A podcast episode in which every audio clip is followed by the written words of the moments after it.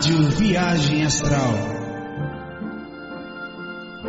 Espiritualidade com simplicidade.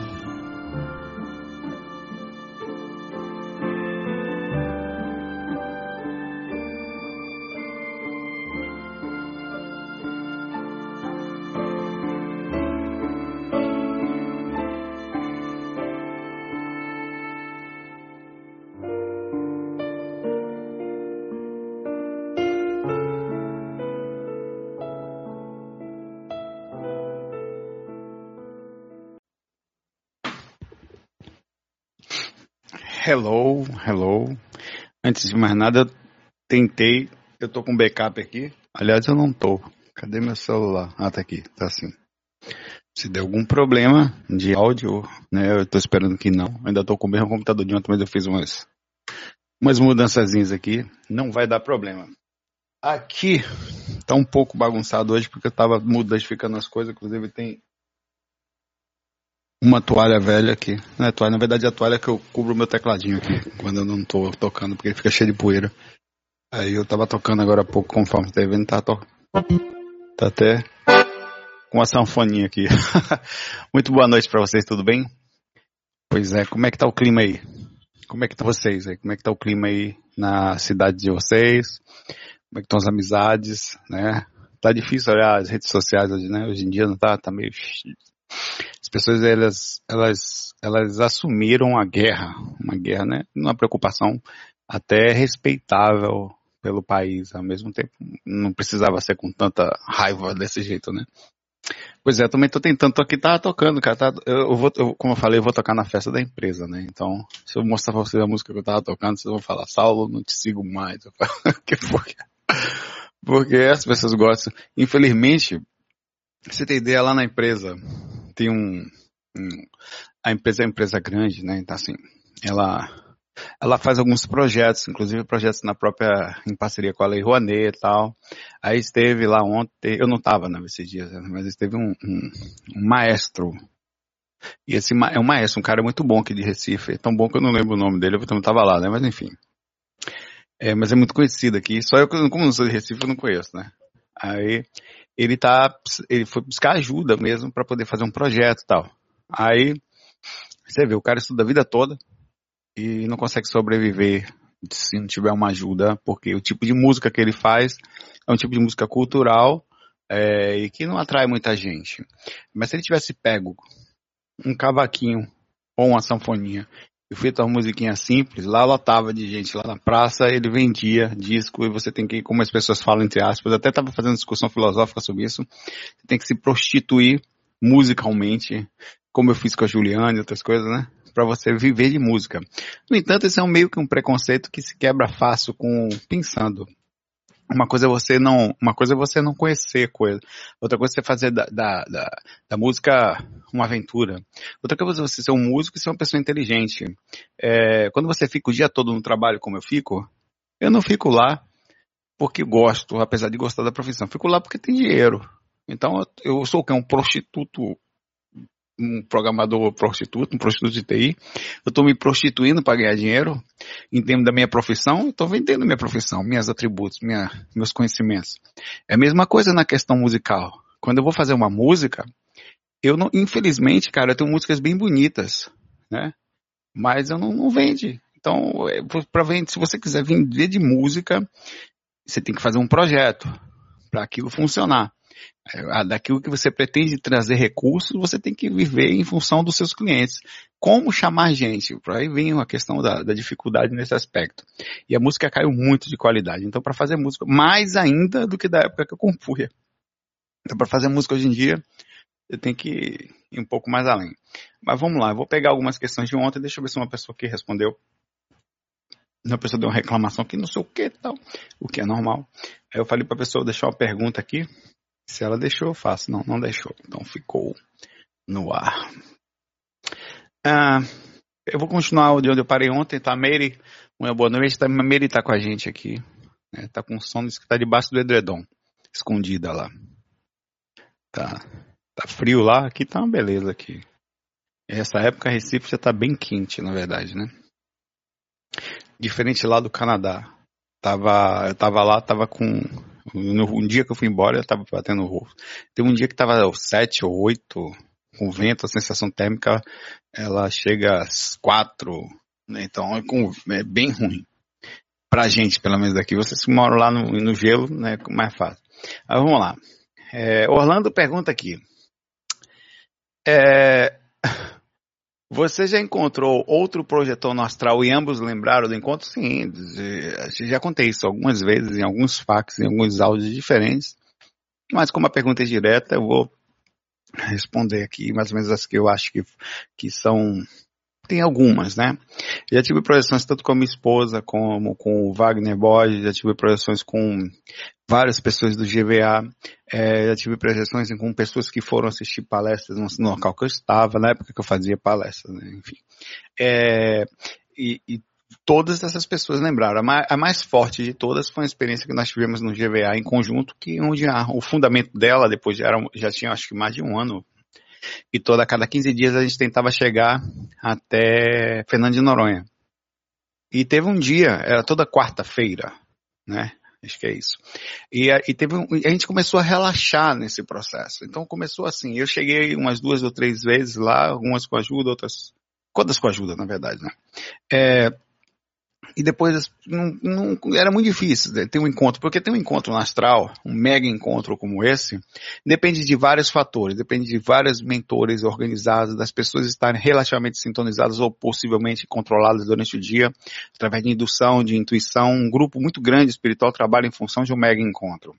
Um espaço preparado, todo mundo conseguindo chegar na mesma frequência para poder se enxergar, porque senão não chega. Ah, então são muitos atributos. É, e esse especificamente aconteceu sem que ninguém esperasse.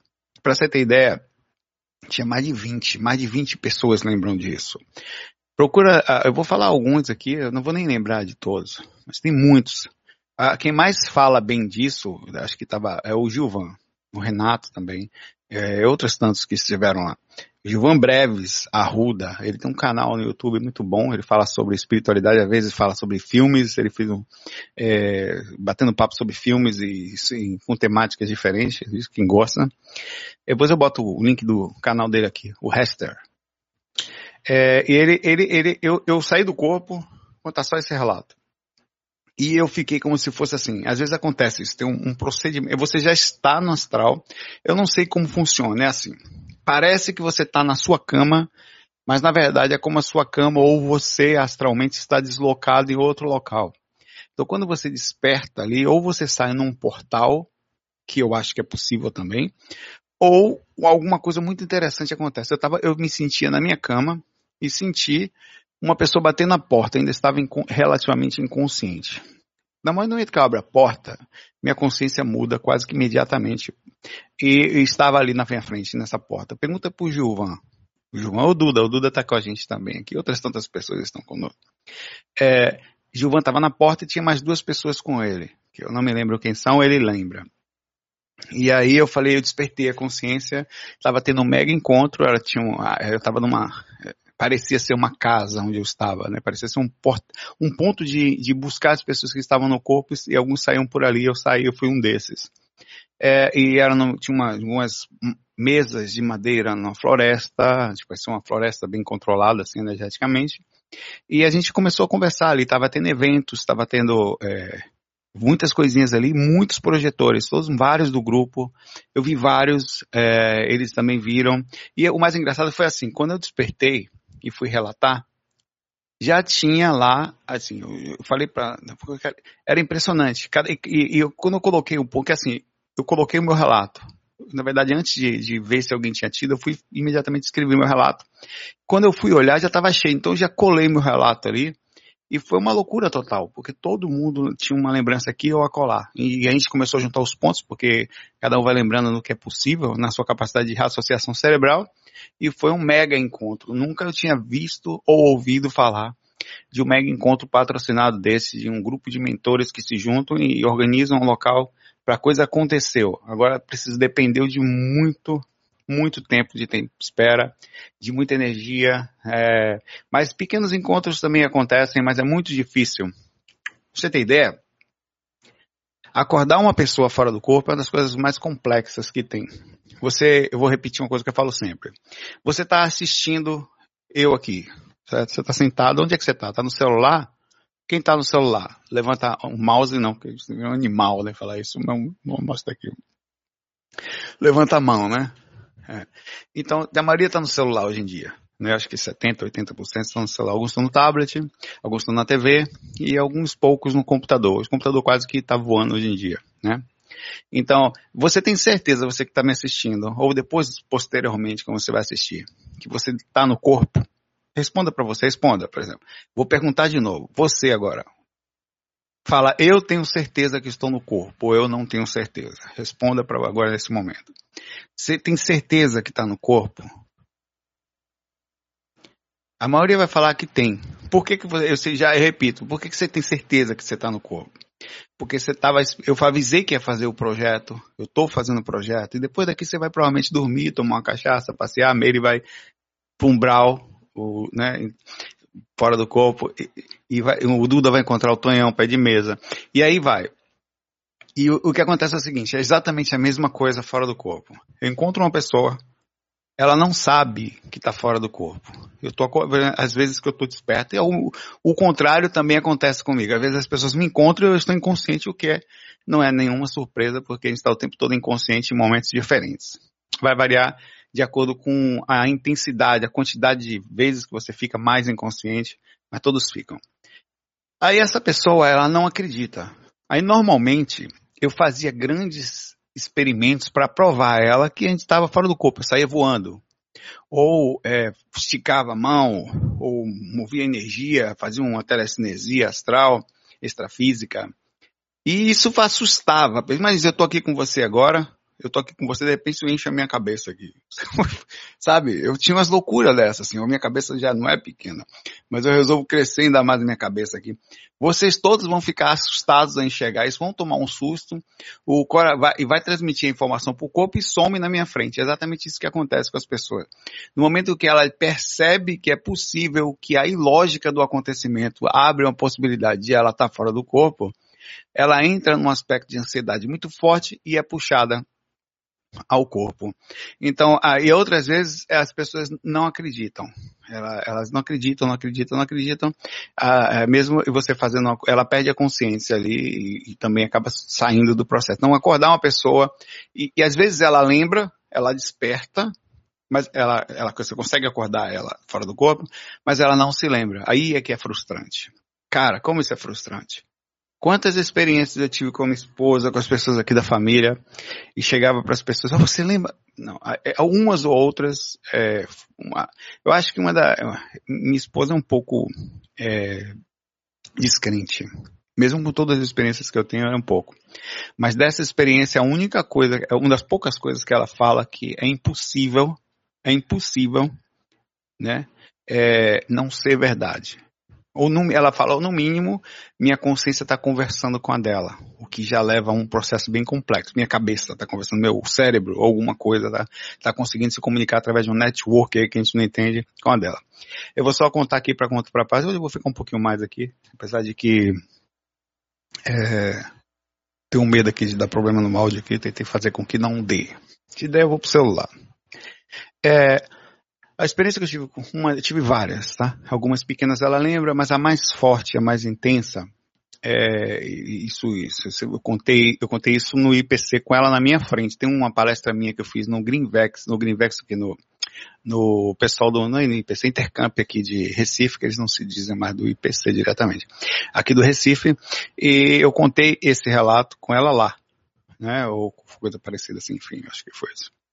É, nós estávamos, eu estava, nós chegamos, em, tem frequências em que você está protegido e tem várias coisas, tem automóveis, tem apartamentos, tem, é bem grande, é como aqui, só que bem mais legal, assim, porque você consegue, você pode sair voando, mas como você está com alguém, é, voar junto é legal, mas nem sempre você consegue sincronizar o voo, você tem que segurar a pessoa tal. Naquele dia nós estávamos num, num tipo de, de jeep, e eu estava desperto fora do corpo com ela. Na verdade, só me lembro da parte do Jeep, eu não sei onde, como nós chegamos até ali. É, e a gente vinha andando por cima de uma duna, que parece uma duna, parte alta de uma praia. E aí eu sabia que estava fora do corpo, sabia que estava numa frequência legal, sabia que tinha sido levado ali, sabia que ela estava comigo e sabia que ela estava com relativa lucidez. E, e eu cheguei para ela e falei, vamos descer e vamos até a praia, vamos sair. Deixei o carro lá, o carro andava numa velocidade impressionante, quase que eu acho que nem tinha, ia tão rápido, parecia que não encostava as rodas no chão. Aí a gente desceu, eu estava dirigindo, né, machista, miserável. Aí descemos a, a, a, e chegamos, entramos no mar. E era o mar, tá? A areia e um barranco na frente, assim, um pouco mais, assim, tinha uns 30, 40 metros de areia e um barranco. É, onde dava assim, tinha um pouquinho, 40, 40, tá, uns 100 metros de areia, tá? Aí eu tava com ela na água, eu falei, Natália, ó, está lúcido aqui, você precisa lembrar, conversando com ela, né? A, a, dimensão é legal, não é todo dia que a gente tem essa oportunidade. Aí, de repente, na cima da gente, passa um avião cargueiro. Eu sei que parece loucura, mas foi exatamente isso que aconteceu. Aí, o avião cargueiro, um avião bem gordo, passou por cima da cabeça da gente e pousou na areia. Na areia, no pequeno espaço que ele tinha da areia, ele parou ali na areia, um pouquinho, as ondas chegavam a bater nele, na verdade. Ele pousou também um pedaço dentro d'água. Eu fui correndo em direção àquilo porque para mim foi muito interessante. E ela perdeu um pouquinho a consciência nesse momento e começou a ficar preocupada comigo chegando perto de um avião que ela achava que tinha caído, né? Porque já estava entrando, ela tem um pouco de, de loucura com o avião, com medo. Então ela ia perder a consciência fácil, o que é normal perder a consciência com aspectos extremos da sua personalidade ou de medo que você possui. Ah, e, e, eu cheguei, saíram pessoas daquele avião e pessoas vieram visitar aquela praia. Foi um avião que foi trazendo pessoas. Ele, tanto que o avião não tem condições de pousar numa praia, mas aquele parou. E aí eu continuei ali, voltamos ao corpo, enfim, não sei exatamente como finalizou essa experiência, porque eu não tenho, são tantas que elas se confundem às vezes. Despertei, nós estávamos, eu morava ainda em outro bairro aqui do Recife, nós nos mudamos, e aí de manhã cedo eu lembrava da experiência, né, eu não despertei logo após a experiência de manhã, aquela projeção que acontece, a rememoração que você tem depois, mas ela veio muito forte, e você sabe que é a experiência, e aí ela, ela, eu não sei se fui eu se foi ela que perguntou, Acho que ela perguntou, você sonhou alguma coisa? Eu falei, porque ela é descrente. Então, para ela era muito melhor eu falar o que ela tinha do que ela falar eu falar que era. Ela achar que era que eu estaria talvez abrindo a possibilidade de aumentar ou mentir, né? Ela desconfia de Deus e o mundo. Aí eu falei, ela estava senta, ela estava ainda com pijama, em pé, e eu sentado na, na cama. Eu falei, nós estávamos numa praia, ela foi perdendo a cor. E pousou um avião na areia. Ela assim, ela não aguentou, as pernas dela começaram, ela ficou fraca de tão forte que foi, e ela sentou na cama, porque senão ela ia meio que desmaiar a sensação que ela teve assim, né? É, é seria bom, ela é muito tímida, né? Chá, ela não vai é, jamais aparecer para falar isso. Mas aí ela, ela, ela, ela, ela, aí eu continuo e continuo, eu falei, nós estávamos lá, eu fui correndo em direção ao avião, ela falou assim, impossível duas pessoas. Né? Tem uma música de Raul Seixas que é...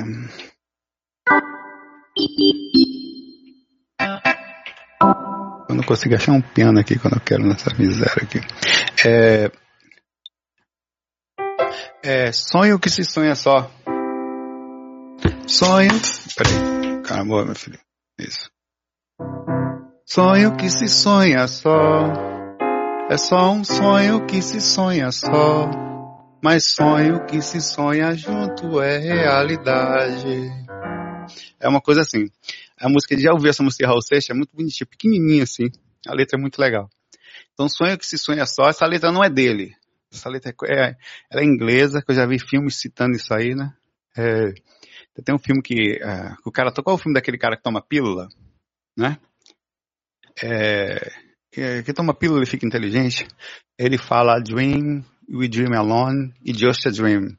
But a dream that you, you dream together is reality. Ele fala uma coisa assim. Um sonho que seja a mesma coisa. Aí, é, sem, é, sem limites, no limits, né? Limitless. É isso aí, limitless. É. Aí ele, ele, fala uma hora essa frase, eu me toquei, pô, é a música de Raul, foi aí que eu fui ver a letra, vi que não era dele. Enfim, eu falo isso aí porque é muito gostoso a, a sensação de, de comprovação para uma pessoa, isso não vai servir para você, serve para quem teve, mas ainda assim é uma experiência.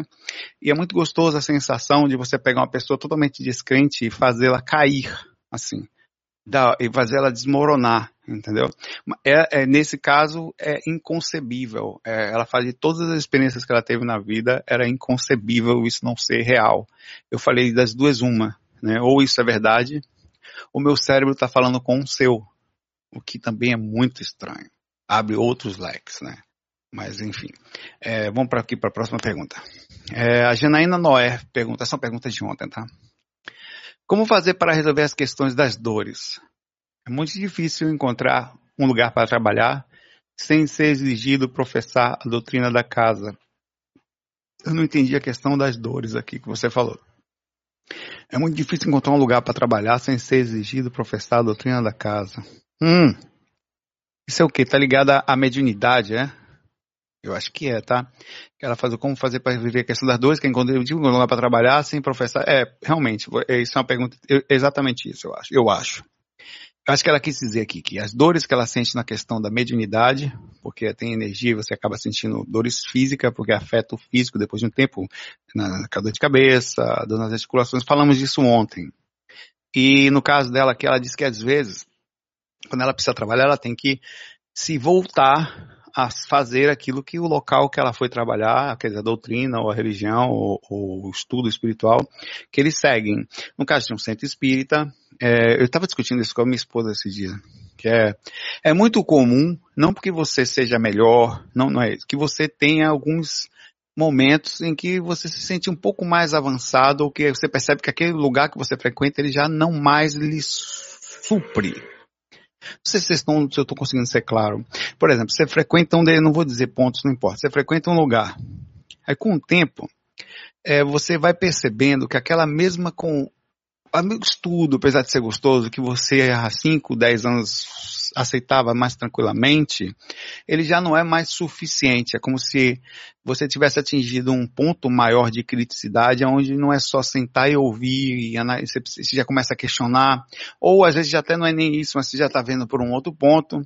É, isso acontece bastante com muita gente. E eu cheguei para ela, minha esposa tem esse problema de trabalhar, ela é médium, né? Trabalhar no centro espírita e tal. E ela precisa pelo motivo justo de ser médium, e eu bem sei o que é viver com médium, viver minha vida toda com minha mãe, minha mãe, e também agora com a minha esposa, né? Talvez seja por isso que é, eu tenho até, como projetor, enfim, uma visão muito boa sobre a mediunidade.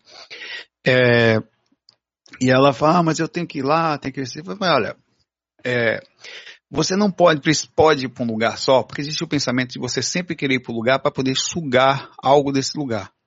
Mas você já parou para pensar na oportunidade de você doar-se ao lugar? Porque nem sempre você tem que ter um nível de intelecto alto no lugar que você vai, uma vez que você, muitas vezes, para falar com quem você vai ajudar, você precisa dosar o seu conhecimento para transmitir informação adiante.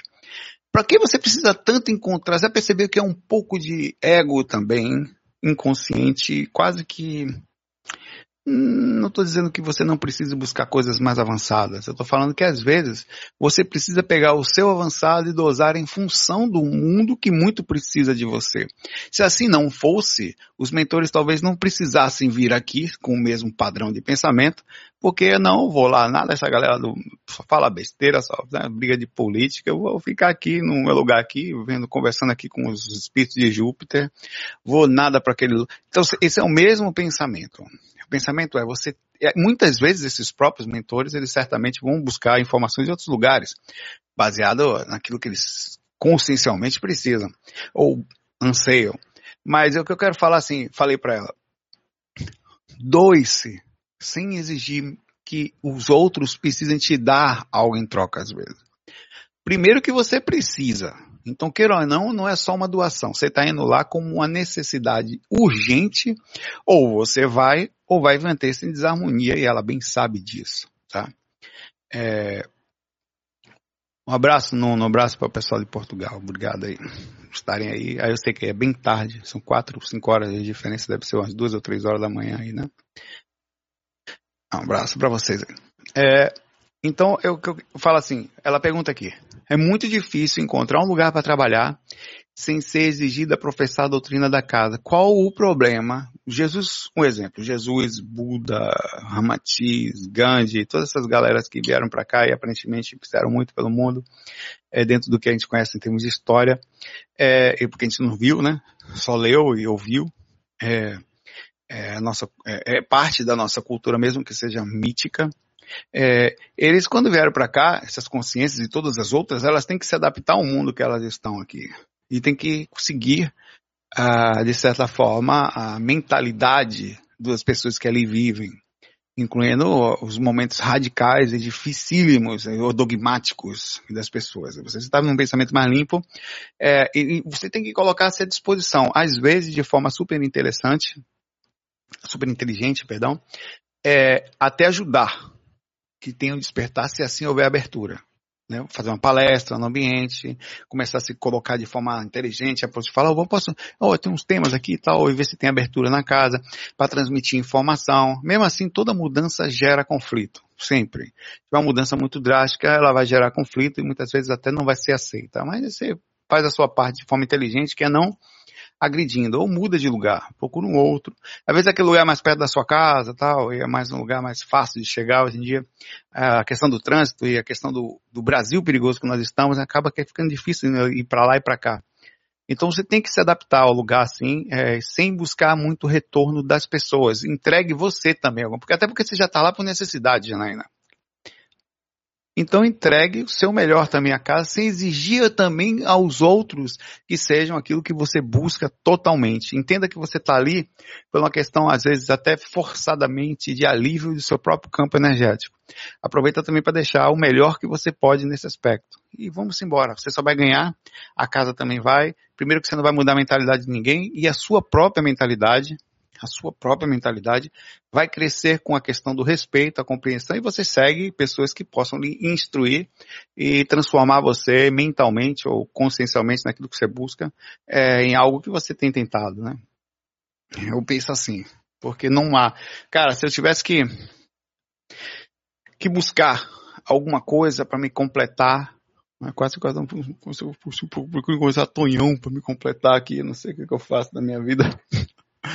Não ia achar, você não, não, tem que ter calma, né? Tem, tem hora que você não tem até em desespero pela questão de um certo desespero, há um, um, um, um desequilíbrio consciencial geral, um monte de alcandede para tudo quanto é lado, e, e, em termos de violência, de nervosismo e de tal, e você tem que, não tem como, não tem o que fazer, cara. Não tem, não tem o que fazer, tem que se acalmar.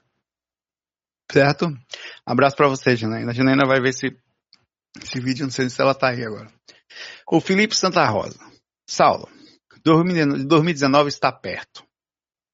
Em suas projeções, tá. Menos de dois meses, né? Em suas projeções, os espíritos falam sobre a nova era de regeneração ou era de ouro? Não. Para mim, eu acho que eu sou um desavisado. Sou um ser umbralino que anda por ali pegando algumas coisas, fazendo, perdendo a consciência de quando acordado. Porque para mim ninguém me fala nada. Cara, não quer dizer que não falem para os outros. Não quer dizer que isso não exista. Só quer dizer que eu não tenho nenhuma informação, ninguém. Não, até é, se me perguntam, eu, eu não tenho conhecimento desses caras. Não tenho. Talvez até por isso que não falem nada. Mas se me perguntar, Saulo, o que, que você acha da sua opinião? Pô, exatamente, eu sei assim, tem um monte de livro. Um monte. Né? Chico Xavier fala, é, vários outros médicos falam da mudança de regeneração. O próprio Exilado de Capela e outros livros que falam a história de espíritos que o planeta mudou de frequência e os espíritos que ali estão, eles não seguiram, inclusive muitos de nós, isso aí, toda história que eu já leio tudo, sei tudo. Existe uma diferença muito grande entre o que eu leio entre o que eu penso, entre o que eu vi, entre o que eu sei que eu não vi, entre eu, eu colocar à disposição o que eu não vi e analisar em cima mais ou menos no, no parâmetro do que eu vi, bem confuso minha cabeça, mas é bem tranquila também. Então eu não me conflito, mas também não acredito em tudo. Duvido de várias coisas. E transmito isso constantemente. Quem me conhece sabe disso. É, então, segundo o Exilado de Capela, por exemplo, não só Exilado de Capela, vários outros livros, nós somos é, espíritos repetentes, não só repetentes, mas nós fomos é, passados para uma classe inferior de não nós não conseguimos acompanhar o planeta que lá estava, né, os seres que ali estão. Segundo essa teoria do mundo da regeneração, incluindo o Hercóbulos, Hercóbulos, né? Hercóbulos, é, o Nibiru, Nibiru, o planeta Chupão, né? Esse é o mais gostoso, que Tonhão tá lá dando. É, nós que não seguimos, segundo essa teoria aí, né? A regra, o mesmo padrão, isso faz sentido. Faz sentido, mas não, eu, é, pelo, isso que tá, eu acho que se isso faz sentido, deve estar tá acontecendo o tempo inteiro. A gente para lá, a gente para cá, tá empurrando para lá, empurrando para cá, é, um, num aspecto de evolução. Eu acho que não é só uma questão punitiva, se é para ser assim. Eu acho que é uma questão de lógica. É, o, o, sistema energético é como se fosse assim, um padrão da média das pessoas que ali estão começa a mudar. Vamos, vamos pensar aqui. Eu gosto de pensar sobre essas coisas com vocês. Né? Fazer assim que ninguém. Aqui alto. Aqui ninguém mais ficará depois do sol. Do final será o que não sei, mas será. Nem sabia tocar essa música aqui. É, pois é, com essa música Planeta Terra do 14 bis. Pois é, então é mais ou menos assim. Nós vamos é, Vamos lá, vou pensar com vocês aqui. O que, pergunta, o que está mudando? O planeta ou as pessoas? Pergunto para vocês. Deixando você pensar. O que está mudando? O planeta Terra, incluindo as frequências energéticas, né? ou as pessoas? Certo. Aí as pessoas, alguns falaram os dois, um falou as pessoas, alguns falaram as pessoas, né? Vocês, no geral, é porque é muito difícil fazer um dimensionar consciencial vivendo só num momento do tempo como agora. Se eu perguntar isso, vocês vão dizer que está pior. Mas vocês percebem que tem um avanço consciencial no mundo, né? Vocês conseguem perceber isso? Ainda que seja ínfimo, mas tem. Antigamente as pessoas é, até pouco tempo, 5 mil anos atrás, o que é 5 mil anos para um planeta Terra? Nada. Né? Na época de Moisés, né, que subiu lá e fez os 10 mandamentos, os 10 mandamentos eram para seres de um nível de consciência desse tamanho, né? Não mate, não estupre, até hoje não adiantou, né? Você, precisa dos 10 mandamentos até hoje. Não roube, não, não cometerias adultério, né? E tal. E, e, e até, e, olha o nível. Ah, e digamos, então vamos lá. Então, o que, que é a mudança de de energia. Eu acho que se for para ser, eu concordo com esse pensamento, é assim. A média de pessoas, quer dizer, a assinatura psíquica daquele planeta, que quem faz são os seres que ali vivem, quer dizer, não só os seres humanos, todos os seres que ali estão, as plantas, os insetos, né, toda a energia em si, a massa energética, que é o acúmulo de tudo que está ali, ela, tá, ela vai chegar num nível, segundo a lógica da coisa, né? É, num nível. O campo magnético da Terra, o Alex, ele vem mudando constantemente. Segundo a ciência, ele não sei, não sei a precisão, disseram que eram mil anos, tal, não sei o quê. Ele sempre, os polos sempre invertem. O sul, a bússola vai, vai apontar para o sul, segundo alguns cientistas falam aí. Isso sempre aconteceu. E inclusive aí quando acontece algumas mudanças também climáticas fortíssimas, segundo uma teoria louca aí. Né? É, então, o, as pessoas que estão no planeta, elas começam a mudar. Então, o que, que acontece com o planeta? Se você se fosse um clarividente intergaláctico, quer dizer, você conseguisse enxergar os planetas e as estrelas, é um exemplo, e você conseguisse ver que tem um padrão em cada tipo de planeta, né? É, existe um padrão energético naquele planeta Terra que é correspondente a como a minha aura, é a mesma coisa. Se você fosse clarividente e olhar para minha aura, você vê que tem um padrão. Qual é o meu padrão? Qual é a minha assinatura psíquica, energética, né? É, ou não, tal, tal, as pessoas, um clarividente, um mentor, consegue olhar para você e em um segundo ele pegou tudo, ele viu tudo. Porque não é só ver, é uma sensação mesmo em geral de assinatura. Então, para ver a, a média esteja subindo. Eu acho que, segundo essa lógica, dessa subida, eu, eu, ô Suzana, bem-vinda. Tá atrasada não, tá certíssima. Segundo essa lógica, eu acho que a gente, isso tem, acontece o tempo inteiro e não só de vez em quando. Acho que de vez em quando tem umas levas grandes. Mas partindo desse princípio, digamos que você tem um espírito no nível X, É que, claro que vai acontecer em tempos gigantes, tipo 10, 20, 25 mil anos, porque pode ter uma mudança significativa na consciência do ser humano, ou dos seres encarnantes ali. É, eu estou pensando, tá? Então, a partir do momento que você melhora, um, eu, olha, olha a minha aura. Eu estava acostumado a ter encosto. Encosto, encosto, encosto, porque eu tinha um padrão de ter encosto. Né? Espíritos, encosto que eu falo, eram espíritos que se aproximavam de mim por afinidades.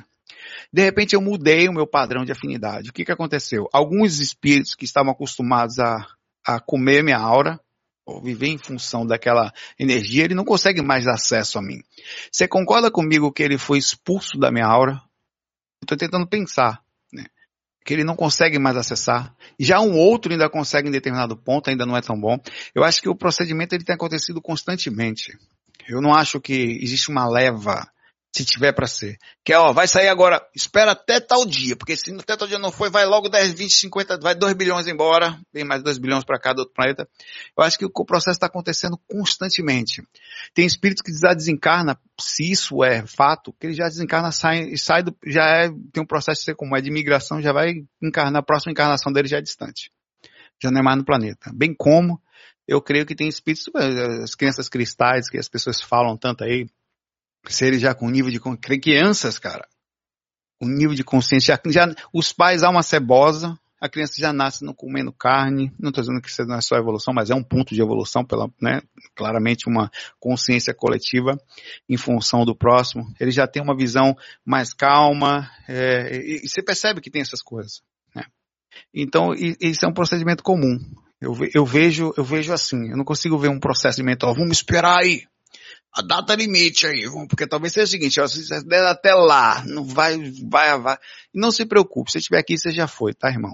Você não vai mudar mais em, dois, em um ano. Não muda. Não tem o menor perigo, meu irmão. Mas não tem o menor perigo, mas não tem.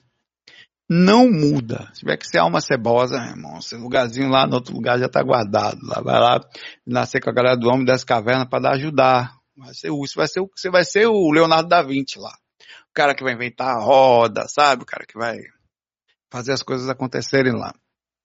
Quem sabe esses caras não estavam aqui sofrendo com a gente. Não é verdade? Provavelmente os caras mais inteligentes foram os expulsos. Estão aqui dando a força, porque não faz sentido, né? Até seria uma sacanagem, porque o miserável é tão inteligente ou não, né? Por isso, já foi expulso. Ah, miserável, agora tá sabendo, né? É, mas enfim, a sua pergunta, é, eu não, ninguém fala para mim sobre, até porque eu acho que o nível de consciência da gente aqui, no momento, ainda, ainda não é para ficar tão preocupado com isso, gente. Não faz diferença também. Ana Nakano, Saulo Caldeirão, querido, boa noite. Um alô direto do Japão. Foi ontem isso. Que legal, cara. Adoro o Japão. Né? Como é? Tinha uma música do Japão que eu tocava, agora não me lembrei, não. Deixa pra lá mas gosto de lá. Vou lá ainda. No planeta Chupão, eu vou pro Japão para rimar. É, Rita de Cássia da Silva pergunta: Saulo, é, o jejum pode melhorar a projeção? O que, que vocês acham? Vai ganhar 10 bônus hora quem descobrir o que eu estou bebendo aqui. Sim, certamente que sim. É, bem como se você funciona e fala, não, claro, não estou falando da desarmonia, tá? A desarmonia, ela desarmoniza. Porra, chega, eu vou chorei agora com isso. Estou falando assim, se eu, eu vou contar um relato engraçado. Uma época, sabe esse negócio dos 21 dias que você para de tomar, aí vou contar engraçado já falando, 21 dias que você para de, de tomar, de comer, eu, eu li aquele negócio assim, novinho, né? O negócio aí do corpo e tal. Ah, rapaz, vou parar de comer aqui para testar. Deu o primeiro dia, eu, beleza, eu não bebo nem água, não faça essa merda não. Estude antes. Eu dei uma estudada mais ou menos ali. Deu o segundo dia, meu irmão, lá vai eu. Deitar para fazer projeção. Falei, oxe, uma fome desgraçada, meu irmão. Rapaz, eu falei, não, hoje minha experiência vai ser boa, porque eu tô em jejum há dois dias, tô super leve. Repare.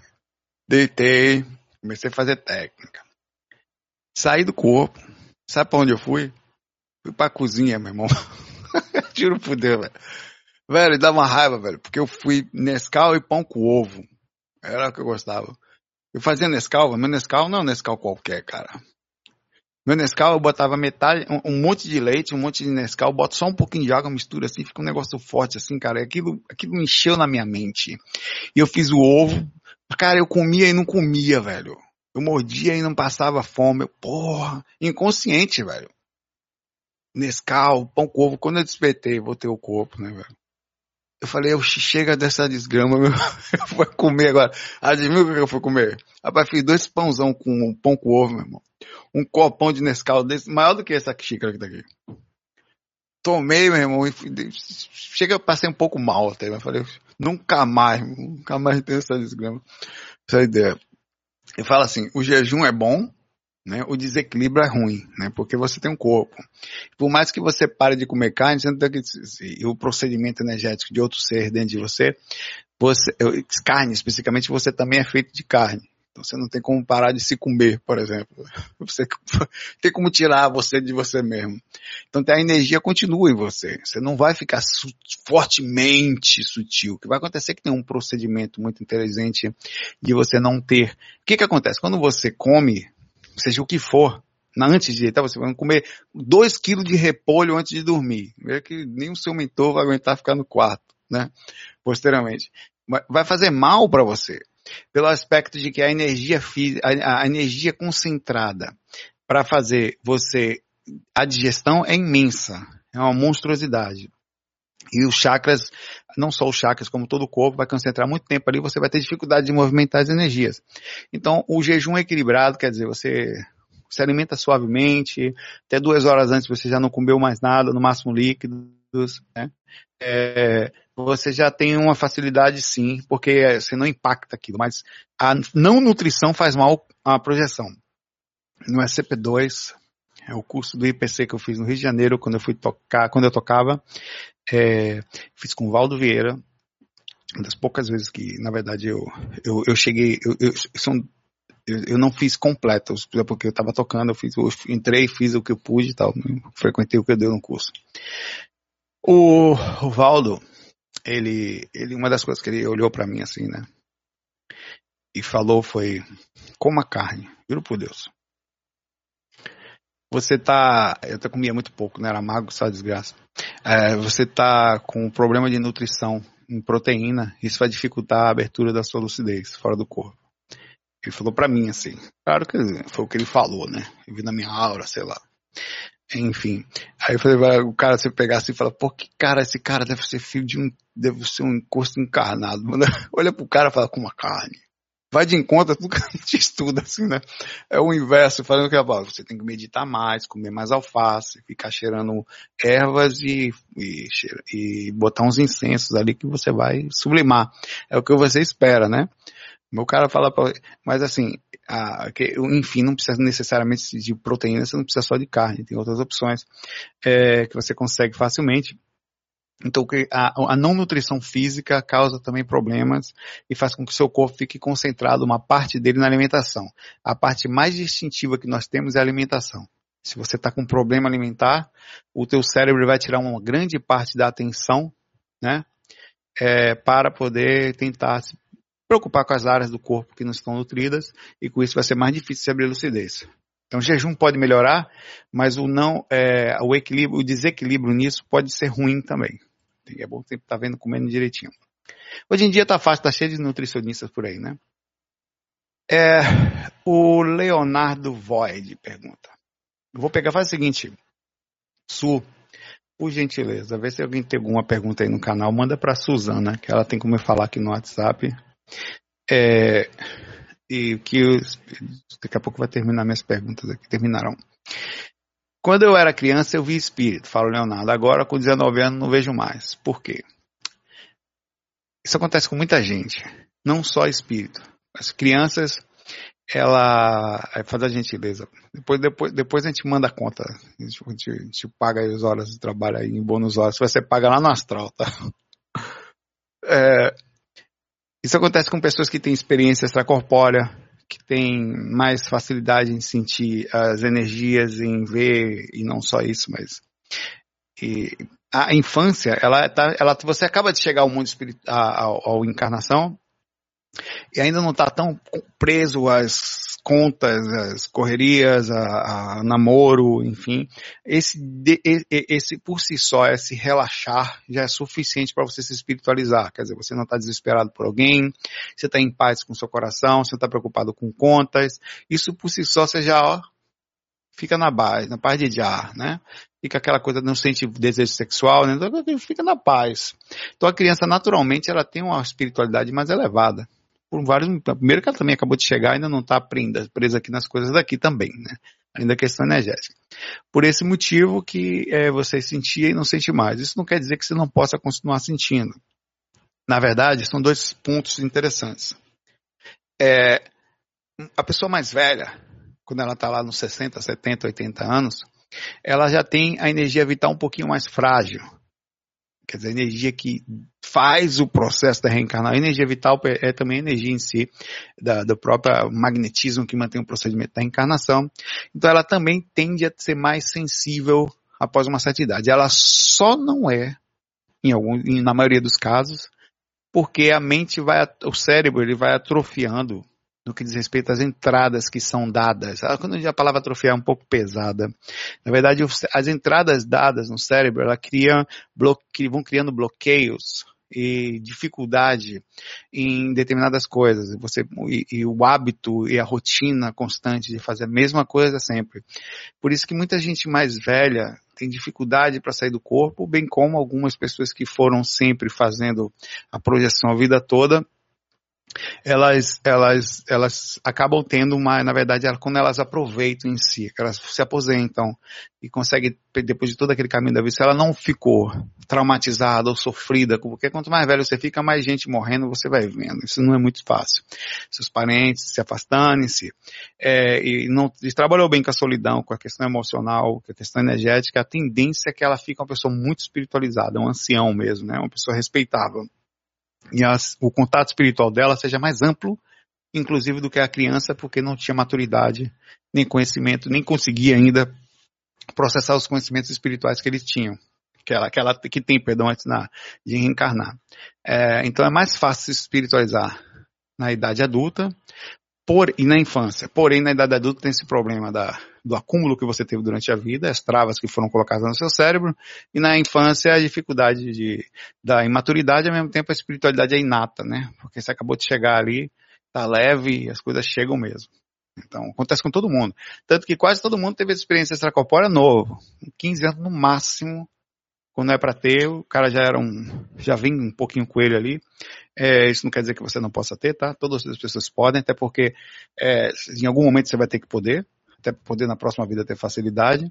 É, e, e, já começa novinho, não foge, não consegue fugir. Inclusive a mediunidade. Muito médium, médium ostensivo, novinho ele já é perturbado, cara.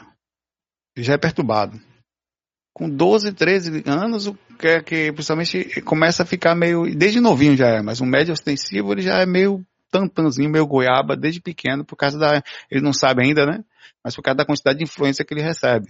Ele é médium desde pequeno. Claro que vai tendo uma ajuda aqui e acolá, mas a influência ele pega ele desde pequeno. Não foge não, tem esse negócio de criança ter proteção, não, isso é conversa. Que tem uma proteçãozinha aqui e acolá no sentido da reencarnação que fica meio escondida. Mas a criança é muito assediada também. Sempre que eu já vi. Não tem essa colher de chá, não. O cara é uma cebosa encarnada, irmão. Só um espírito. Só a aparênciazinha ali que dele que é fofa. Mas por dentro ali é uma cebosa. Né? Enfim, é mais ou menos isso. A Mary Assis fala: Saulo, o que você acha dos ensinamentos da Rosa Cruz também é uma forma religiosa? É, certamente. Uh, eu tenho alguns amigos que são bem, bem fortes lá, assim. É, é porque, é, como a Rosa Cruz era, era um, não era religião dominante, então eles têm, a, a, tendência é que eles sejam mais escondidos e tenham mais o conhecimento. É, hoje em dia não mais tanto, né? Mas na época lá, é, por causa do catolicismo, da perseguição, eles têm vários aspectos de, eles ainda têm alguns indícios de que eles não é, de que eles não, não, não, não se expõem muito. Então eu tinha amigos que eu descobri depois que eles souberam. Por exemplo, eu trabalho Tá? Só depois que o cara descobriu que eu saía do corpo que ele falou também. Mesmo assim, ele, ele falou assim, ah, como é que é isso? Ele vem me perguntando, vem um sondando assim. Tô falando que é interessante isso, como eles são discretos assim no geral, sabe? É, é uma questão cultural da, do processo mesmo.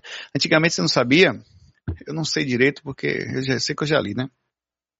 Quando ia ter as reuniões do Rosa Cruz ou da Fraternidade Branca, coisa parecida, na época da, da enfim, enfim, em vários outros aspectos, inclusive em outras igrejas como os Templários e tudo mais, é, que eles tinham uma parte escondida disso, é bem interessante a questão histórica disso, eles botavam tipo uns avisos pequenos nas portas, que, e, e, um avisando o outro dos horários. Então eles têm técnicas de aperto de mão, por exemplo, você vai apertar a mão de um cara, cada, ele, ele tem uma técnica da fraternidade, ele tem uma técnica que cada tipo de aperto de mão mostrava um nível que o cara tá. Então, às vezes, ele apertava sua mão, você estava no nível muito alto, você não entendia. Ou quem não era nada de religião, isso tudo eram códigos para esconder da religião, da religião de lá. Eu acho todos os ensinamentos legais, eu acho que nós já estamos em outro momento em que muitas coisas não precisam mais ser guardadas, ainda continuam, digamos assim, seguindo um ritual, né, que faz parte do procedimento histórico, é respeitável, mas o, a, o guardar do conhecimento também é respeitável, porque é como se eles estivessem dosando o conhecimento para aquele que ainda não está preparado, então você vai aprendendo coisas. A projeção astral, se eu não me engano, na Rosa Cruz, é, na Fraternidade Branca, você só vai ver lá num nível um pouquinho mais alto. Você, eles vão guardando conhecimento, escondendo mesmo. Você tem que entrar, tem que se iniciar, tem vários aspectos interessantes aí. É, e é uma forma, assim, religiosa, é um pouquinho mais liberta do que o catolicismo, na verdade, falando coisas bem mais profundas, né? É, é, inclusive, eu estou falando aqui também o Pedro da Fraternidade Branca. É, é a próxima pergunta dele aqui. Ah, mas é a mesma pergunta do, do rapaz aqui que está aqui logo em seguida.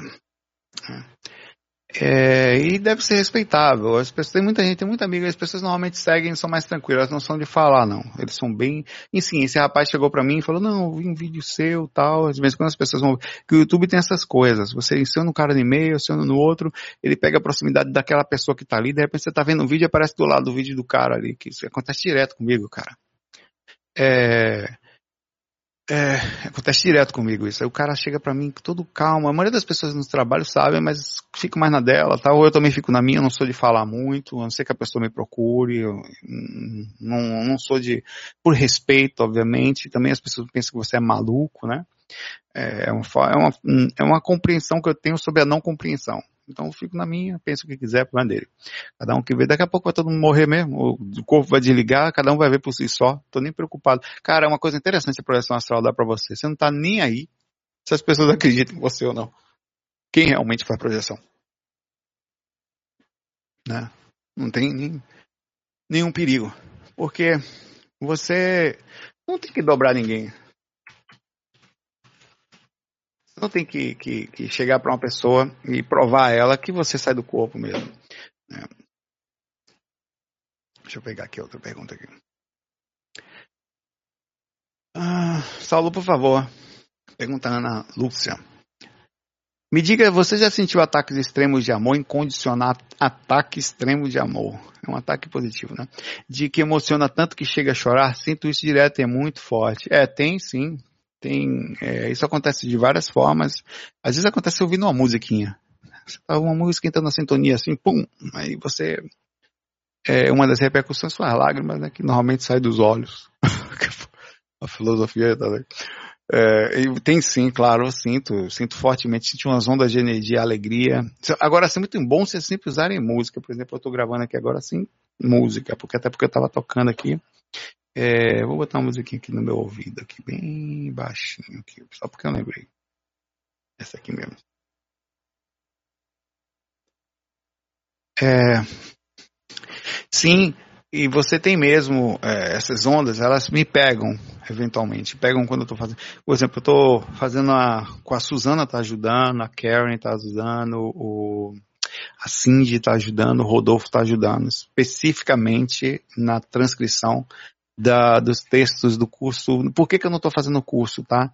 Porque eu estou analisando isso ainda. Eu vou, devo lançar o capítulo 12 e vou dar uma parada em português, porque eu vou tentar fazer um procedimento bem difícil para mim, mas já está tudo pronto. Que é fazer o capítulo 1 em inglês. Vai ser, tá sendo um grande desafio, tanto que eu estava fazendo isso também, tocando e fazendo isso, está aqui na minha frente aqui. O texto do capítulo 1 em inglês uma parte dele, eles estão me ajudando nesse aspecto.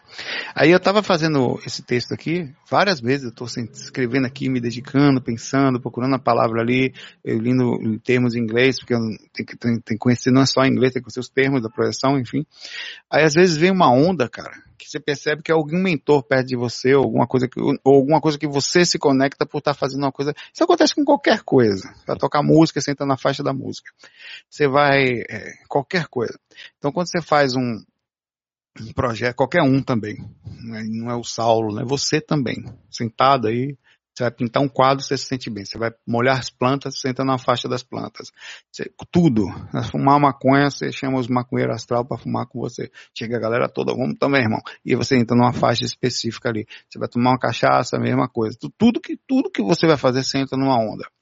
Então, eu entrei numa onda, entro em umas frequências interessantes, é, e às vezes muito forte, tão intensa, os pensamentos, assim, o sentimento, a, a visão da coisa, como se estivesse viajando em outro país, assim, a sensação que eu tenho porque eu estava lá, né? Aí eu paro, o que é isso? Às vezes vem uma onda de dois, três segundos, às vezes dez segundos, e explode em emoção, uma emoção positiva, um sentimento, diria a palavra mais certa é essa.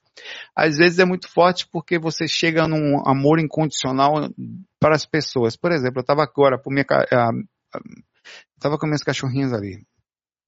Aí sentei no chão assim e tal, tava conversando com ela.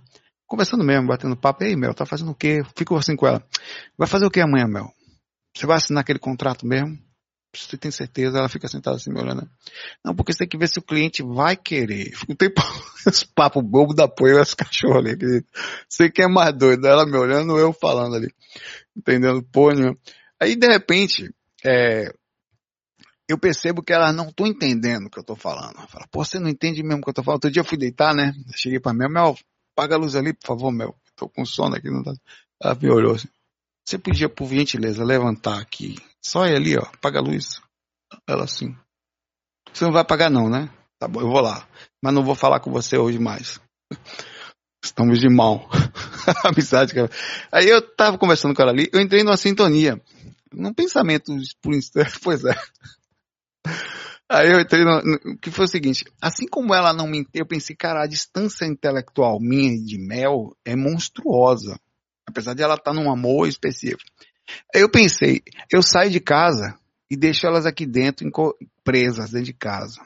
Aí dá uma certa pena, assim, às vezes, né? Porque o bicho não tem liberdade, eles são uns escravozinhos da gente, né? Fica assim, ao mesmo tempo eu pensei assim, cara, será que eu não sou escravo de alguém, cara? Alguém me botou no planeta aqui, eu tô também dentro de um quartinho preso não tô percebendo. Será que do mesmo jeito que Mel não consegue pensar, eu também não consigo pensar em referência outras coisas lá fora, tipo, assim como eu chega, eu não consigo entender quantas coisas eu não consigo entender, né? É, é, isso faz você entrar em ondas. Eu entrei numa onda de amor, assim, por, pela humanidade, quando eu comecei a pensar aquilo, porque até essa raiva que a gente tem da gente, ela é imatura, ela é uma, uma coisa bobona, tipo, é, eu não consigo ver um ser inteligente e olha, sabe quando você olha pro seu cachorro e sente o amor pela pureza dele? Cara, é, é muito puro. Eu acho que de alguma forma algum espírito deve olhar pra gente e falar pra lá, velho. Que bicho puro da porra, os caras estão brigando lá, ó. Pô, meu Deus. Eles não têm raiva da gente. Eu acho que alguém deve olhar a gente com essa mesma visão, assim, sabe? E porque eu senti isso fora do corpo. Quando eu vi ET, e eles me viram, vários deles, cara, eu era tipo um cachorro para eles, velho. Eles me tratavam como um pet. Eu juro por Deus, cara. A sensação que eu tinha é que é, é, era, era uma coisa tão gigantesca que eu queria fazer uma pergunta para eles. Minha cara, de onde vocês vieram? Ah, eu tinha uma pressão muito legal no, no, no Japão. No Canadá. Eu tô no Japão aqui. Eu vou para lá, né? Lá eu vou contar. Porra, que experiência retada. Eu, eu, eu, eu, me esqueci de contar. Deixa eu anotar aqui. Vou esquecer. Me lembre. Me lembre. É, eu me senti um pet, cara. E o amor que eu senti pelo ser humano, eu senti um amor assim que você entra, você, não tava sem música, tava sem nada. Eu, meus cachorrinhos, eu ia sentado no chão, né? batendo aqueles papos doidos lá, meu. E de repente eu senti uma compreensão pelo ser humano, como se fosse assim, rapaz, eu tenho certeza que nós não somos tão. Assim, nós não conseguimos ser melhores do que isso. Nós somos o que somos. Isso não é ruim, cara. Isso só é o que nós somos. A gente tem a raiva que a gente tem um dos outros, é a falta de compreensão, do mesmo jeito que um cachorro briga com o outro na hora de pegar o osso ali. Pensei, né? É, bom, foi assim. É, eu, estava eu tava no Canadá eu estava indo para a escola todo dia. E teve um dia especificamente que eu acordei fora do corpo. É, e eu, eu, acordei flutuando por cima, por cima do planeta Terra. O planeta lá embaixo e tal. E eu fiquei agoniado porque estava frio. Mas aí eu pensei, porra, estava frio, mas lá no, dentro do Canadá, vocês não têm noção. No Canadá faz frio lá fora, mas dentro do quarto não faz dentro dos lugares onde você está é mais quente do que aqui. Eles são mais preparados para o frio do que um cara que mora em Curitiba. Em Curitiba, uma pessoa passa mais frio dentro de casa do que um canadense dentro de casa. Eles não passam frio, eles são preparados. Então não estava frio no quarto. Nunca esteve. Tanto que eu tinha um edredom, mas não usava. Né? É, e eu tava, eu senti frio, frio, frio, frio, frio. Eu falei, cara, o que eu tô fazendo aqui, lúcido? Tô com... Aí um, um, um espírito, e eu conseguia ver, tinha um formato de mulher, grande, era bem grande, falou assim, eu vou colocar uma roupa em você. Aí apareceu tipo uma roupa bem justa em mim e parou o frio na mesma hora. Você quer que ela perguntou, você quer que eu coloque alguma coisa na sua cabeça? Eu falei, não, tô tranquilo na cabeça. Aí ela, ela, ela, tinha eu, ela e outra pessoa, que eu não tenho a menor ideia de quem seja. Era um outro projetor astral, tá? Eu acho. Era um rapaz. E aí ela puxou a gente para um local que parecia um, um planetinha, mas não era. Eu não sei o que era aquilo. Não sei se era um local que ela plasmou, não sei. É, e aí ela, ela pousou, eu, ela, o rapaz, e ela, ela falou pra gente assim, e falou, eu entendi em português, mas se era em português eu não sei, é, que ela falava. É, eu, eu vim de longe, eu costumo vir, às vezes pego um ou outro, pessoas em lugares diferentes. Eu falei, aí eu, aí eu comecei a perguntar, né? Você vê de longe de onde? Não, eu, meu sistema não, meu sistema coisa parecida, não fica aqui. Eu falei, fica onde? Não, fica na, mais ou menos a 8 mil anos-luz daqui, 8 mil anos-luz daqui. Eu falei, você sabe a direção aqui? Fica perto de que, perto de, de qual, é, eu não entendo mais ou menos de qual. Ela, ela falou, não, fica mais, ela apontou assim a direção. Eu falei, como é que você faz? Eu perguntando, não parava, cara, de perguntar. Cara, eu perguntei tudo que você imaginar para essa mulher. Eu lembro de várias coisas. É, porque eu aproveitei, estava lúcido, ela estava respondendo, eu falei, opa, primeira vez que eu estou fora do corpo que um, um, um, espírito começa a responder tudo que eu pergunto e sem, sem questionar a minha burrice. Acho que ela estava respondendo de acordo com o que eu podia, né? Que normalmente eles olham pra gente como se fosse um pet, fica com pena, não responde, né? Não se acalmar. Aí, é, ela, eu falei, como você veio para cá? Como você chegou aqui? Ela falou, não, eu venho com um veículo e, e eu não posso vir com a forma normal minha, chega aqui eu uso esse corpo. Ela falou, eu venho com um veículo porque senão eu gasto muita energia. Eu assim, como assim você gasta energia? Como é isso? Você vem em que velocidade? Ela, ela é uma velocidade obviamente muito acima da luz, ela falou. É, e ela, quando usa esse, esse veículo que ela falou que usa, ela não gastava energias. Ó, quando eu uso esse veículo eu não gasto energia, mas eu posso também voar e usar meu próprio corpo que eu tenho lá, que é uma coisa que ela falou, e também, só que aí eu vou gastar muita energia. Eu falei, como assim? Como é que você vai gastar? Quanto tempo você demora usando o veículo? Ela falou assim, ó, o veículo, é, e, e ela tinha a mesma velocidade, ela falou, mas o veículo ela não gastava energia. Quanto tempo demora daqui até o seu sistema? Ela falou, uma hora e meia. Eu falei, porra, velho, 8 mil, eu pensando lá, 8 mil anos luz, uma hora e meia, qual é a velocidade dessa mulher? Eu falei, você consegue ir voando? Oito você consegue voando, como é que você faz? Me mostra. Eu falei, você consegue, como é que é a velocidade? Eu queria entender, né? Isso eu já não via mais o cara que estava ali. Eu acho que o cara, eu, eu, eu, suguei tanta mulher que o outro projetor ficou esquecido. Um cara egoísta. É, o, o que estava ali, eu sumi, eu não vi mais, eu não, não, simplesmente não sabia mais do cara, só existia eu e ela ali. Eu falei, você pode me mostrar a velocidade que você vai? Aí ela, ela pegou, eu falei, posso, mas eu falei, você não precisa ir muito longe não, só me mostra a velocidade. Eu, aí eu ainda perguntei, esse corpo astral pode pegar qual velocidade? Eu perguntei para ela, esse corpo que a gente está usando, que ela estava usando um corpo astral, né? Ali. Ela falou, não, aqui você consegue chegar um pouco acima da velocidade da luz, mas eu vou lhe mostrar, pega aqui. Ela segurei nela assim, cara, só ficou preto e parou, só isso. tum, parou. Nem pareceu que fez nada. Quando parou, eu olhei pra terra, cara, tava um negocinho pequeno, lá longe pra caramba, velho. E eu cheguei e falei, caramba, que velocidade foi essa? Aí eu perguntei, nós vamos à velocidade da luz? Eu perguntei pra ela, ela falou, sim. Olha que legal, tava aqui no Umbral, nunca tive experiência como essa, lá eu tive. Sim, nós vamos à velocidade da, acima da velocidade da luz. Tanto que, olha a distância que você está do planeta Terra aqui. Eu não, aí eu até, por um segundo, eu fiquei preocupado se eu estava perto do Sol. Com medo, porque tem umas teorias doidas que você chegar perto do Sol, né, segundo as pessoas falam aí, que seu corpo astral, sua consciência acaba. Eu falei, não, peraí, deixa eu olhar aqui. tava, por um segundo eu dei uma olhada ao redor assim, não tava, né? Aí ela, ela falou assim, não, vou, vou, vou deixar você no ponto mais perto, porque não é comum as pessoas virem tão distantes aqui sem ninguém, né? É, ela me retornou a um ponto, foi um segundo, tum, num ponto, já, eu pareci quase que flutuando em cima do planeta de novo, e ela me fez retornar ao corpo quase que imediatamente, assim. Então foi uma experiência muito forte, não sei se é verdade, apesar de que eu estava extremamente lúcido o tempo inteiro, fui, e esse espírito parece que ele é um viajor, que eventualmente pega pessoas, não sei se, eu não, agora não ficou claro se ele pega pessoas no planeta Terra ou se pega pessoas em planetas diferentes.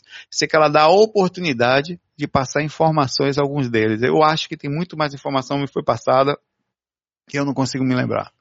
Porque eu explorei a mulher ou o espírito, sei lá, de um jeito até queria ter perguntado por que, que você está como mulher se você veio de outro planeta. E tanta coisa que eu tinha para perguntar. Quantas coisas, o que, que a gente está fazendo aqui? Como que a gente vai nascer em outro lugar? Todas as perguntas que eu queria fazer. Por que, que a gente fica, por que, que as pessoas, quando é que funciona? Por que, que os ETs não vêm falar com a gente? Eu até vim, se eu perguntasse, eu não estou falando com você? Ela ia falar comigo, né? A gente já fala com vocês, só que vocês não lembram. Talvez é essa que ela ia me falar. Mas uma coisa eu tenho certeza. É, se tiver que acontecer realmente, já estão acontecendo do lado de lá o tempo inteiro. É, e retorno aquilo que eu já falei. Vou continuar aqui as perguntas aqui. Nunca vi um ET ruim até hoje. Nunca vi. Estou para procurar. Até hoje estou esperando tomar meu açúcar aqui. Um reptiliano vem me buscar para saber se ele é ruim. Nunca veio. Ó, o negócio é. Descobriu o que eu estou tomando aqui? Nunca. Pode vir hoje à noite no pé do meu quarto que eu vou conversar. Só não me morda, não me coma, me leve para saber o que é. Nem bota chip em mim, nem sonda astral. Né? O resto a gente vai conversar. Eu quero saber, vem da onde. Né? Eu não, eu, eu tô, tô, disposto a aprender. Né? Outra pergunta aqui que eu vou pegar aqui agora da Suzana aqui que já pegou. Vou ter mais duas perguntas aqui, pessoal. E vamos parar que eu vou voltar a tocar aqui. É, sério, vou ficar tocando hoje até até a hora que der. Até porque amanhã é feriado aqui, não sei aí. É, é possível uma viagem para o passado, em projeção? Eu tinha uma projeção que encontrei meu filho pequeno, ele estava no corpo e não me via. Sim, eu não sei como funciona o processo, mas já tive também, já é, recentemente, na verdade, eu comecei a ter muita experiência diferente.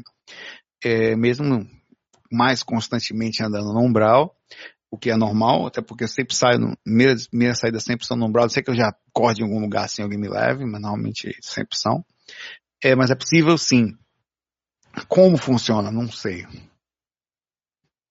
Até falei de umas teorias loucas aí da questão do, do Einstein, é, da questão da, da quebra de espaço, é, da questão de é, de tempo, espaço e gravidade, de tempo ser diferente em pontos diferentes, significaria, é, por exemplo, a lei. Por isso que eu acho que é possível. Agora, eu não sei dentro do mesmo planeta como funciona essa quebra.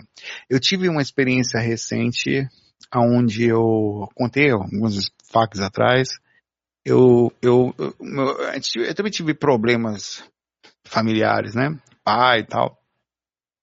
E eu voltava ao tempo um, um, parecia ser um tratamento terapêutico, um mentor que me viu, era um cara, é, uma pessoa, ele me levou, ele é uma pessoa muito, é, do Canadá, tá? Foi no Canadá essa experiência eu contei lá. Ele, ele me levou, ele percebeu que eu tinha um problema, só de me ver assim, falou, olha, eu tô vendo uma coisa que a gente pode, que tô vendo uma coisa em você.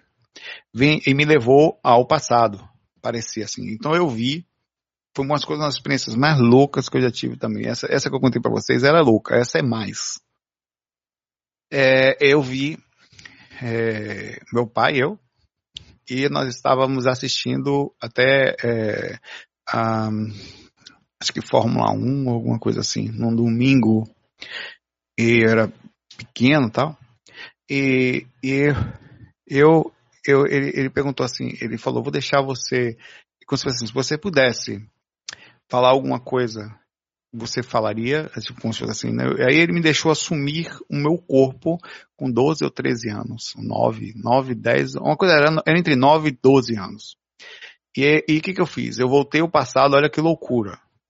Eu achei que eu estava vendo uma imagem do meu inconsciente, talvez até tenha sido um tratamento inconsciente, um tipo de terapia utilizada aí, né? É, e aí eu, eu, eu entrei no corpo, no meu próprio corpo. No momento que eu fiz isso, eu voltei ao tempo, enxerguei uma visão, entrei no corpo meu novinho. Eu percebi que a, aquela ser que vivia ali, que era eu, deu espaço a esse ser que era eu mais evoluído, digamos assim, alguns anos depois. E ele deixou totalmente a consciência e eu assumi naquele momento. Assumi sendo eu, aquele que ele é, mas eu.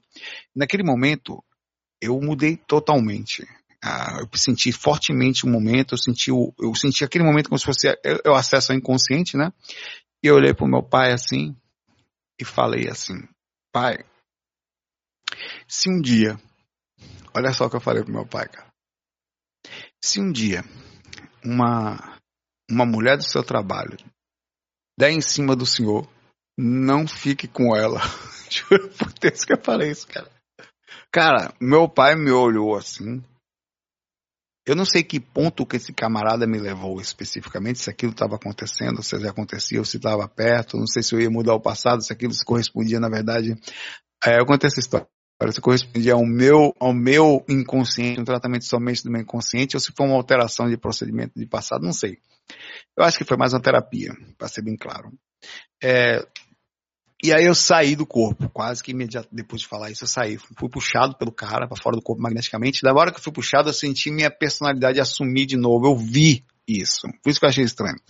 Eu vi fisicamente o meu olhar sair de um olhar mais sereno para aquele olhar inconsciente de novo, ou mais ou menos ligado ao tempo que está ali, como se fossem pequenos surtos acontecendo. Aí isso me abriu várias possibilidades. Se isso aconteceu, se não aconteceu, se foi uma quebra de tempo, se foi um trabalho é, do meu inconsciente.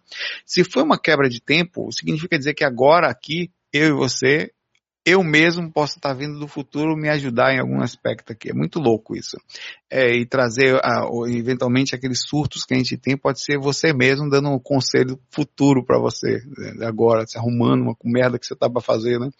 É, mas é muito louco isso. Isso é totalmente louco. Eu, eu acredito mais numa terapia, tá? Foi feito um processo terapêutico, um mentor, hum, provavelmente um mentor é, expert nisso, olhou, olhou para mim e percebeu claramente que aquilo talvez fosse me ajudar e me levou para aquela experiência. Então, você diz que voltou ao passado, encontrou com seu filho pequeno, mas não te via, você pode ter acessado também uma visão que pertence a você.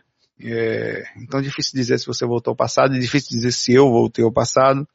A verdade é que se eu fiz alguma alteração no futuro, eu não sei mais, porque já alterou. Bora lá mais uma pergunta aqui. O Louco Power pergunta o seguinte. É, perguntou a Suzana para enviar tal. Eu, eu queria saber sobre armas e projeção. Tem como ser um atirador esportivo e um projetor o espírito de alto nível? Não quero recesso. Olha, é, a questão específica da arma, bem como qualquer outra coisa que possa levar a, a, a, um, a ferir, né? Ela, ela, ela, ela não é que não pode, mas o nível de consciência de uma pessoa, tem pessoas que fazem disso seu, sua profissão, né?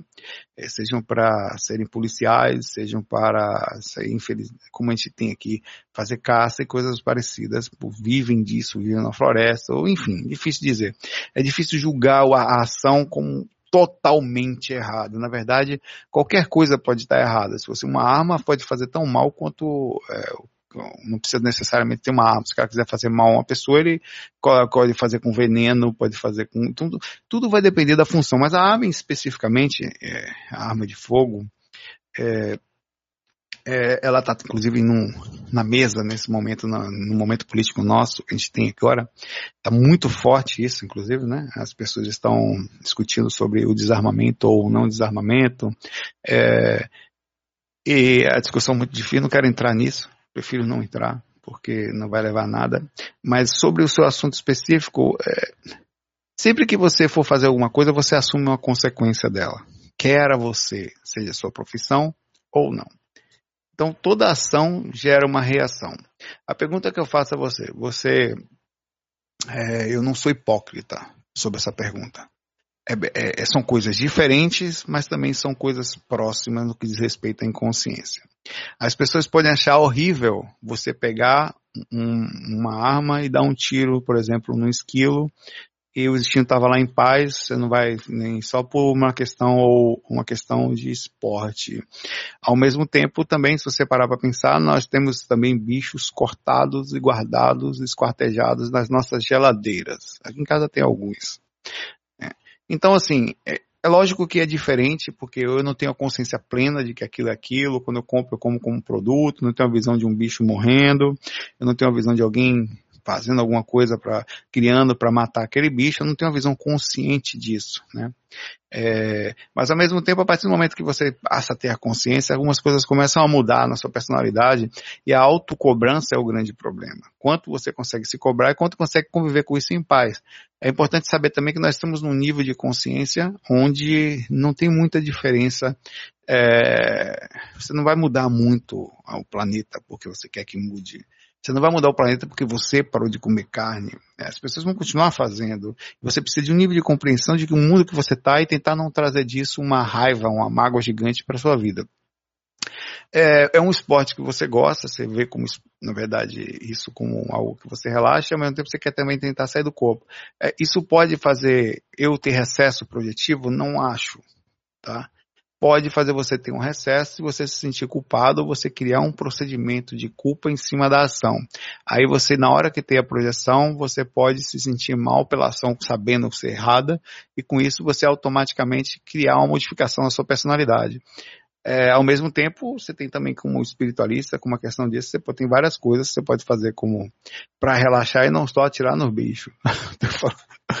tem outras coisas. Pode jogar videogame, vai jogar GTA, pô. GTA você pode matar todo mundo ali, é só um videogame. Tem gente que acha horrível. Eu matei foi gente que só desgama no GVA. GTA, GVA nunca matei ninguém. Uma pergunta difícil.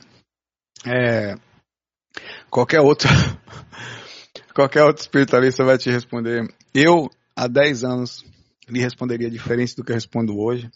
Hoje eu procuro um caminho mais sensato, né? Até porque a gente não vai mudar o mundo, você não vai bater. Já matei muita gente no CVA, foi fogo. Tô matando ainda. Você vacilou, eu pá. Quase botando no Bolsonaro aqui agora. Tá louco a pergunta da, da Mariana aqui. Né? Mariana canta um. Como é? Mariana conta um. Você cantou essa música quando era criança? Se você acha possível alguém que sai do corpo não acreditar em encarnação, acompanha um projetor que é católico e diz que não acredita. Será que ele não. É porque ele não encontrou muito espírito para conversar. Manda ele conversar com o espírito, pô. Sai. Ele sai do corpo aonde? Ele não vê espírito, não?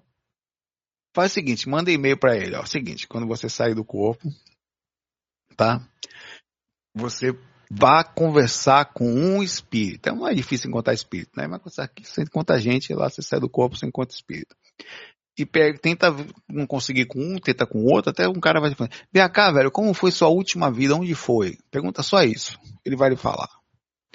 Ah, não sei o quê. Alguns podem até não lembrar por causa dos frutos que eles estão, mas normalmente eles falam. Ah, não sei o que, tá. Às vezes, por isso que eu acho estranho, porque normalmente os próprios espíritos perseguem alguém as perseguições são feitas em função, muito normal, comumente, de ações regressas. Ele, a pessoa encarnou ele não. A pessoa seguiu o caminho, ele não seguiu. Ele está ali cobrando uma ação que aconteceu na vida passada. Isso acontece o tempo pra, pra caramba. Puta que a bicho não projetou, ele não tem como não saber da reencarnação. Talvez ele tenha algumas experiências um pouquinho baseadas naquilo que ele vê como católico e assim a realidade se molda ao seu redor de acordo com aquilo que você acredita ser. Por isso que é bom estar com a mente aberta. Assim acontece aqui também. O cara tem uma, uma visão sobre o mundo, uma visão sobre aquela determinada visão, é coisa, e ele só consegue ver aquilo. Ele não consegue ver outra coisa. Todos os pensamentos, todos os estudos, todos os livros, todas as informações que ele, que ele consome é para encontrar argumentos e, e, e explica, dentro do parâmetro que ele enxerga como correto. Então, na verdade, ele não estuda. Ele cria bases para defender visões que ele tem. Ele nunca está aberto a uma possibilidade. Se alguém chega para ele e fala, e será? Ele não, que será o quê? Estudei a vida toda aqui, sai daí, animal. Eu sei. Porque, ó, eu leio, eu sou instruído.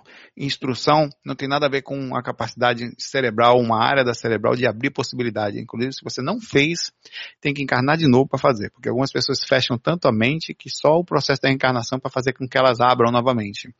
Elas não abrem mais a mente. Eles são os verdadeiros é, é, bibliotecas ambulantes, mas com a capacidade nenhuma de olhar adiante. Eles só tudo que estudam é para defender suas visões. Isso acontece muito em religião. É, as pessoas vivem dentro das igrejas, nos locais, estudam, estudam, estudam, estudam, estudam, sabe tudo, lê todos os livros da doutrina, do local que vai, daquilo que enxerga. É uma vaidade intelectual gigantesca que muitos têm nesse aspecto, mas eles não têm a capacidade de serar, abrir a lacuna de alteração pessoal.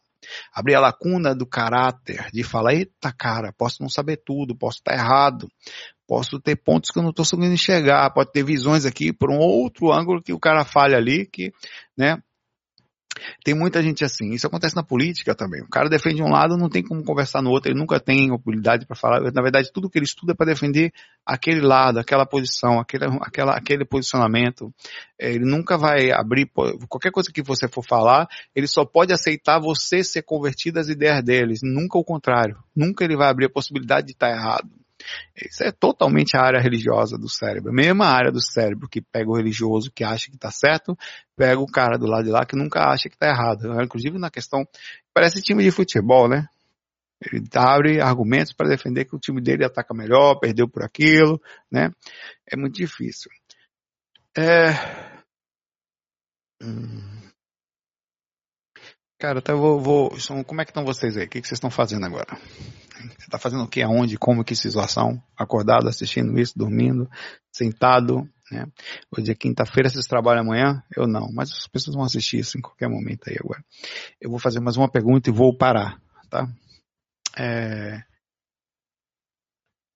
Ah, pergunto a G. Gomes. A habilidade de projeção para fechar passa para a próxima vida? Com certeza, bem como todas as suas capacidades intelectuais, morais, de almas cebosais, todos os seus uh, uh, suas bagagens internas que vão com você, parapsíquicas, elas vão com você. Agora, claro que algumas delas não. É, por exemplo, depende de alguns fatores. A, a, a, mediunidade é uma delas. A projeção astral é um atributo que faz parte a todos. Senhor tem um, um, campo energético, tem um corpo físico e tem um corpo astral. Então pronto, se você, quando deita o corpo, a energia se afrosa, você sai do corpo. Se você já tem um conhecimento sobre aquilo que vai te pegar logo na juventude, você vai ter experiência corpórea ali, já vai saber que existe. É, a, a mediunidade vai variar. Por quê? Por, porque você não necessariamente pode ser médium ostensivo. Você pode ter o, a capacidade de um tipo de que é chamado mediunidade, mas é animismo, com uma clara evidência, que é a decodificação do que acontece no seu campo áurico, que passa através do corpo, você já aprendeu isso, entra no inconsciente do cérebro e você consegue processar no consciente físico. Isso é um conhecimento seu que vai contigo. Saulo, você está me falando então que a clara evidência vai outras vidas? Vai. A clarividência ela acompanha você. Claro que ela também precisa ser semi-desenvolvida novamente, que é como se você aprende a falar português, se assim não fosse, você na outra vida falou que inglês, grego, sabe, japonês, é, mandarim. Então nessa vida você teve que readequar aquilo que você fala e reaprender a falar, reaprender a andar, reaprender algumas coisas normais. E você vai aprender até rápido, se você parar para pensar, é um procedimento bem rápido. Com 4, 5 anos, a criancinha já está meio que quase liberta, com o sotaque da região que ela vive, aprendeu bastante coisa no cérebro, conseguiu desenvolver. É, bem como é, é, o processo da clarividência vai entrar ali logo no começo da vida. Os processos anímicos todos vão com você. Agora, os processos mediúnicos, que dependem de uma questão intermediária de comunicação, com uma questão energética, não. É uma comunicação, um médium que tem capacidade de incorporação, vai incorporar na outra vida pela lógica do processo da, da, disso, não necessariamente. Porque vai depender de um aspecto energético, de como for drenando os chakras dele, como é, pode ser que ali ele não precise, seja até melhor não, por causa do tipo de situação ou de é, regras e missão, ou não só missão, mas é, se, passagens da vida que ele vai ter que ter. Então, é, talvez não seja bom a mediunidade para ele naquela vida, que ele queria até testar mesmo a sua própria capacidade sem indução. De ser um cara legal sem precisar ter, ó, forçar da mediunidade para fazer com que ele entre na espiritualidade. Ele entrar sozinho ou através da própria projeção astral e já vai ser uma abertura consciencial natural. Quer dizer, quanto mais habilidade parapsíquica, quer dizer, mais anímica, mais espiritualizado você vai ser nas próximas vidas. Porque você não vai, cada hora, cada dia que passa você vai ser mais. Porque não tem como correr. Chega lá, você já sabe no geral, né? Então, a gente hoje pode ter, quem consegue hoje ter um tipo de sensibilidade, abertura, projeção, seja o que for na próxima vida, provavelmente vai estar um pouquinho mais liberto do que agora, um pouquinho mais, entre aspas, conectado com o mundo espiritual, com mais chances de não fazer tanta besteira como todos nós fazemos na juventude, né? Suzana, obrigado. Meire, não sei se você está aí ainda. Duda também. Obrigado a todos vocês que estão aí. São 23 e 36 para mim aqui. Pra gente lá do outro lado do mundo é bem mais tarde. Pra gente aqui ainda é isso. Eu vou desligar aqui. Vou brincar um pouquinho com o teclado aqui agora. Vou estudar o inglês, viu, Suzana? Aqui, ó. Tá bem bonitinho. Vou estudar aqui o. ficar ouvindo. Vou deitar ouvindo, na verdade, o, o capítulo. Eu tenho que gravar isso aqui e mandar para elas analisarem. Então tenho que gravar aqui o capítulo em inglês. Vai analisar a Suzana, a Karen, assim, a Karen também a Cindy e o Rodolfo. É, a Karen, na verdade, é e foi minha professora por um ano e pouco, nunca desistiu de mim. Na verdade, eu que fui a alma cebosa para Karen. Várias vezes ela nunca desistiu. Ali, pensa numa pessoa fora. E as outras que eu fui conhecendo também não desistem, né? A Suzana é uma delas. A Jaque também. Mas a Jaque não está trabalhando aqui. Especificamente nessa parte. Né? Mas trabalhou em todo o resto. Um abração para vocês, muita paz, muita luz, muita lucidez aqui e acolá. Bons voos, aproveitem agora o feriadão para relaxar e não entrar nas ondas magnéticas que estão rondando o nosso país aí, tá? Não serem pegos por esse peso energético fortíssimo que está aí. Seja o que for, que seja o melhor para todos nós, de uma forma ou de outra, você não vai poder fazer absolutamente mais nada somente aceitar a encarnação que está aí, né? Como a gente vem aceitando tudo que está acontecendo o tempo todo aí e tentar não se desesperar. O que, que eu posso fazer para ser útil? É uma boa pergunta. É, FOI,